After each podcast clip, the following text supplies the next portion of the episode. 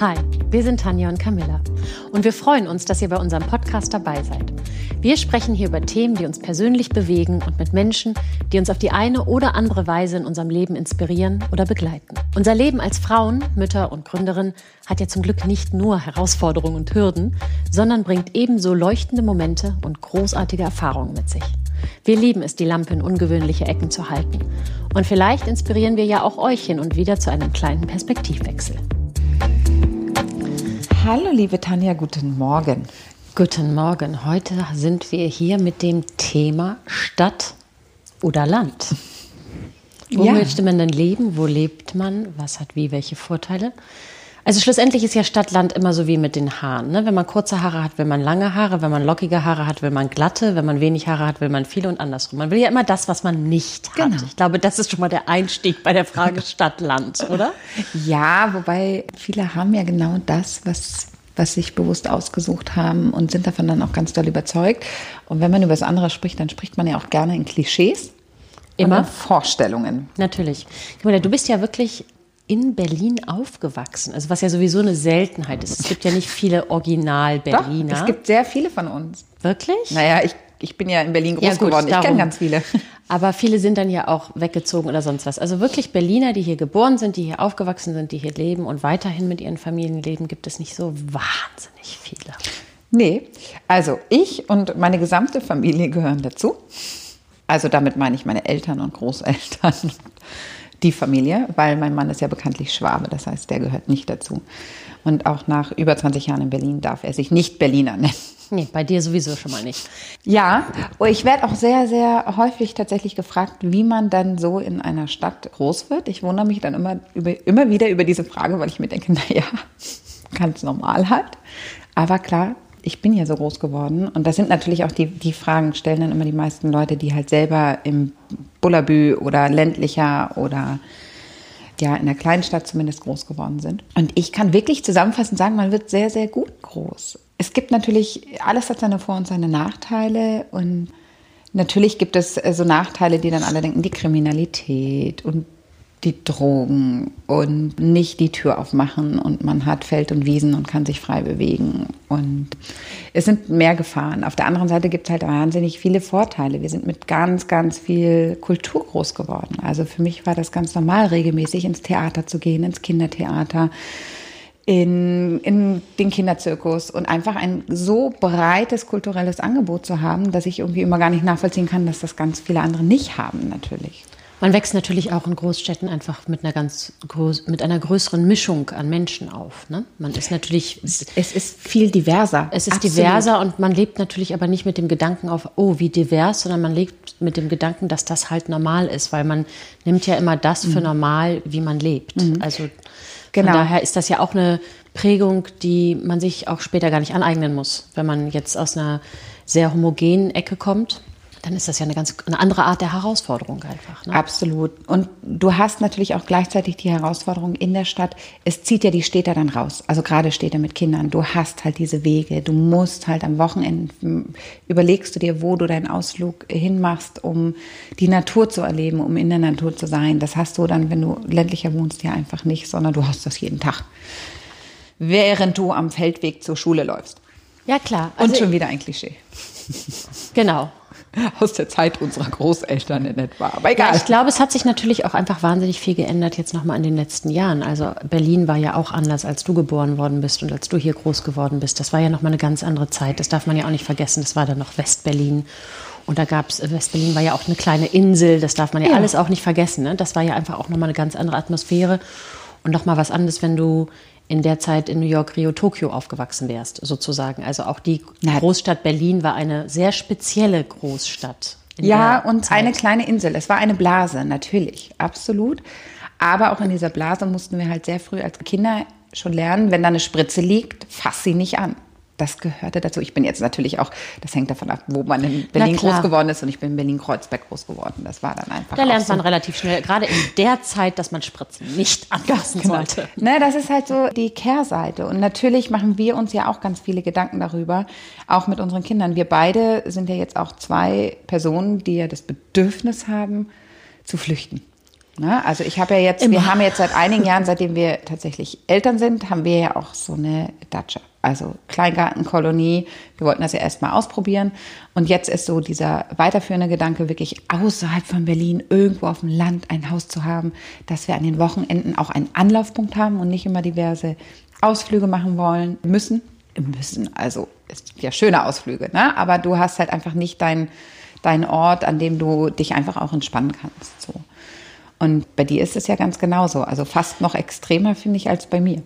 Ja, total. Das hängt auch, glaube ich, sehr damit zusammen, was für Kinder man auch hat. Ne? Also man selber entwickelt sich mhm. ja auch in eine bestimmte Richtung. Also ich bin früher zum Entspannen nach New York gefahren, weil ich mich am besten entspannen konnte, wenn es möglichst maximal laut um mich herum war. Und die Dynamik so, so extrem war, dann habe ich mich total entspannt. Das war wirklich so. Also ich mache da, ich erzähle keinen Quatsch. Es war wirklich, dass ich mich dann entspannt habe, weil alle um mich herum waren total verrückt und ich konnte in so eine Ruhe gehen. So, das hat sich geändert. Ich habe aber auch ein Kind, das sofort aufs Land ziehen würde. Und zwar schon immer. Der mhm. mag das in den Städten, aber der mochte das noch nie richtig doll. Mhm. Der liebt das Land, der liebt es draußen zu sein. Wir haben gestern das Spiel gespielt. Was machen wir denn, wenn wir zwei Millionen im äh, Lotto gewinnen? Und ähm, ich, er sagt, äh, rechne immer mit 20, aber er hat auch okay. gestern angefangen mit 60. Ja, der, so. dein, dein, Sohn ist mir sehr ähnlich. Ja, mein Sohn ist größtenwahnsinnig. größtenwahnsinnig und ein Geldhai. Was würdet ihr denn tun? Ein Haus auf dem Land kaufen? Sofort. Ja, wir auch. Sofort ein Hand. Aber würdet ihr rausziehen? Mein Sohn ja. Ja, aber würde sofort rausziehen. Also ich dürfte ihn dann wahrscheinlich besuchen. Äh, der würde sofort ich glaub, rausziehen. Die Tanja und ich haben jetzt gerade was zu klären. Weil die Wahrscheinlichkeit sehr hoch ist, dass ihr morgen zwei Millionen im Lotto gewinnt.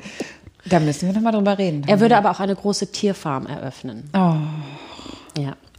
Aber de facto ist es tatsächlich so, dass ich schon auch merke, dass diese Ruhe am Wochenende einfach extrem ist. Ich brauche aber nach wie vor auch immer eine Mischung. Und es hat auch wirklich ja was damit zu tun, dass ja nicht nur die Städte äh, jetzt so gepackt voll sind und die sind stärker gepackt, mhm. als es vor 10, 20 Jahren war. Da hat sich ja wirklich viel getan, auch der Wohnungsraum. Ich meine, früher hast du in Berlin hast du dir zwischen acht Wohnungen äh, welche aussuchen können und die waren dann alle immer so 200 Quadratmeter groß. Ne? Mhm. Das, die Zeiten haben sich ja auch unheimlich geändert. Es wird ja alles enger und dichter. Die Tage werden enger und dichter. Das merke ich tatsächlich. Auch die Informationsflut ist ja eine ganz andere. Und ich glaube, das hat dann auch was dazu mit zu tun, dass ich am Wochenende echt gerne auch einfach ins Grüne starre ohne dass da ein Facebook-Zeichen oder ein Instagram-Zeichen drauf ist, weißt du, sondern einfach okay. wirklich ins Grüne stellen. Hatte ja aber auch was mit der Nichterreichbarkeit zu tun, weil wir wissen ja, Deutschland Netzabdeckung ist gleich Vollkatastrophe. Das heißt, immer wenn wir am Wochenende einen Ausflug machen, das weißt du ja, Tanja, ich bin einfach nicht erreichbar, weil ich keinen Empfang habe. Aber jetzt muss ich nochmal nachfragen, was wäre denn, weil aufs Land ist ja irgendwie gibt es da ja ganz verschiedene Abstufungen, was die Leute unter Land verstehen. Ja, die einen ist es ja einfach schon der Speckgürtel, da hast du einfach mehr dieses ländliche, dörfliche einfach schon in, in deinem Gebiet, in deinem Kiez. Oder wäre es dann wirklich Land? Weil das ist natürlich, das stellt dich vor ganz andere Herausforderungen. Ich sehe das ja bei meinem Mann und die große Familie und die leben halt zum Teil wirklich auf dem Land. Und wenn man das einfach sich, sich wirklich einmal anschaut, ist dieses Leben wahnsinnig hart. Du hast nicht diese Infrastruktur, du hast nicht diese Jobs. Wenn du dann nicht wirklich in deinem Homeoffice gut arbeiten kannst, hast du diese also wenn du das machen kannst, hast du eine Vereinsamung. Das ist ganz klar. Das ist ganz extrem. Kommt man damit wirklich zurecht, zurecht so ein Einsiedlerkrebs zu sein? Und zur gleichen Zeit, für die Kinder ist das, glaube ich, ein Traum. Für die Kinder ist Bullabü, die brauchen ein paar, kind, ein paar andere Kinder und schon sind die glücklich. Die haben dann ihre Dorfschule oder fahren dann ein ja. Stück weiter. Für die Kinder bis zum gewissen Alter ist bis zu einem toll. gewissen Alter, bis zum Teenageralter ist es traumhaft. Danach wird es auch schon wieder etwas kritischer. Aber das ist ein anderer Punkt. Oder du musst pendeln. Und pendeln bedeutet, du musst in der Regel, bei den meisten fahren die mit dem Auto, weil die halt einfach, oder müssen mit dem Auto zu einer Bahnstation fahren, um dann rein zu pendeln in die Stadt, in die nächstgelegene Stadt um dort zu arbeiten und dann geht dann jeden Tag zwei Stunden für die Pendelei drauf. Klar. Was kostet das an Kraft, an Energie? Ist man dazu bereit? Also nee, dazu wäre ich zum Beispiel auch nicht bereit. Mhm. Also für mich wäre ist eigentlich viel wichtiger. Für mich ist Land tatsächlich wie so ein Zufluchtsort mhm. fürs Wochenende, für den Sommer, für Ferien, so. Und dann aber der Wunsch, natürlich, wie, genau wie du sagst, einen Ort zu haben, an dem man wirklich zu Hause ist und wo man nicht nur zu Besuch kommt, der ist halt schon sehr groß, ja. Mhm. Und ich könnte mir auch durchaus vorstellen, mal da ein verlängertes Wochenende zu sein oder ein Homeoffice zu machen. Aber die Vereinsamung zum Beispiel, die wäre ein ganz großes Problem für mich, weil ich mhm. das schon auch liebe, hier aus der Tür rauszugehen und im Leben zu stehen. Ja. Und man kann natürlich immer nicht beides haben. Man will ja, am liebsten möchte man ja beides haben. Man möchte nach hinten rausgucken und das Meer sehen und nach vorne möchte man die Stadt haben. So, ne? Das ist ja so die Idealvorstellung, wenn man jetzt mal. Vielleicht ziehen spinnt. wir beide doch nach Nizza. Ja, weil es gibt natürlich tatsächlich Orte, nur leider nicht in Deutschland, mhm. die eine ganz andere äh, Möglichkeit bieten. Mhm. Ja? Zum Beispiel Nizza, zum Beispiel mhm. Lissabon. Das sind ja alles äh, Städte, wo du wirklich ein Stadtleben hast, aber oder Barcelona, wo du aber wirklich die Möglichkeit eben auch hast, nah bei der Natur zu sein, beim Wasser zu sein.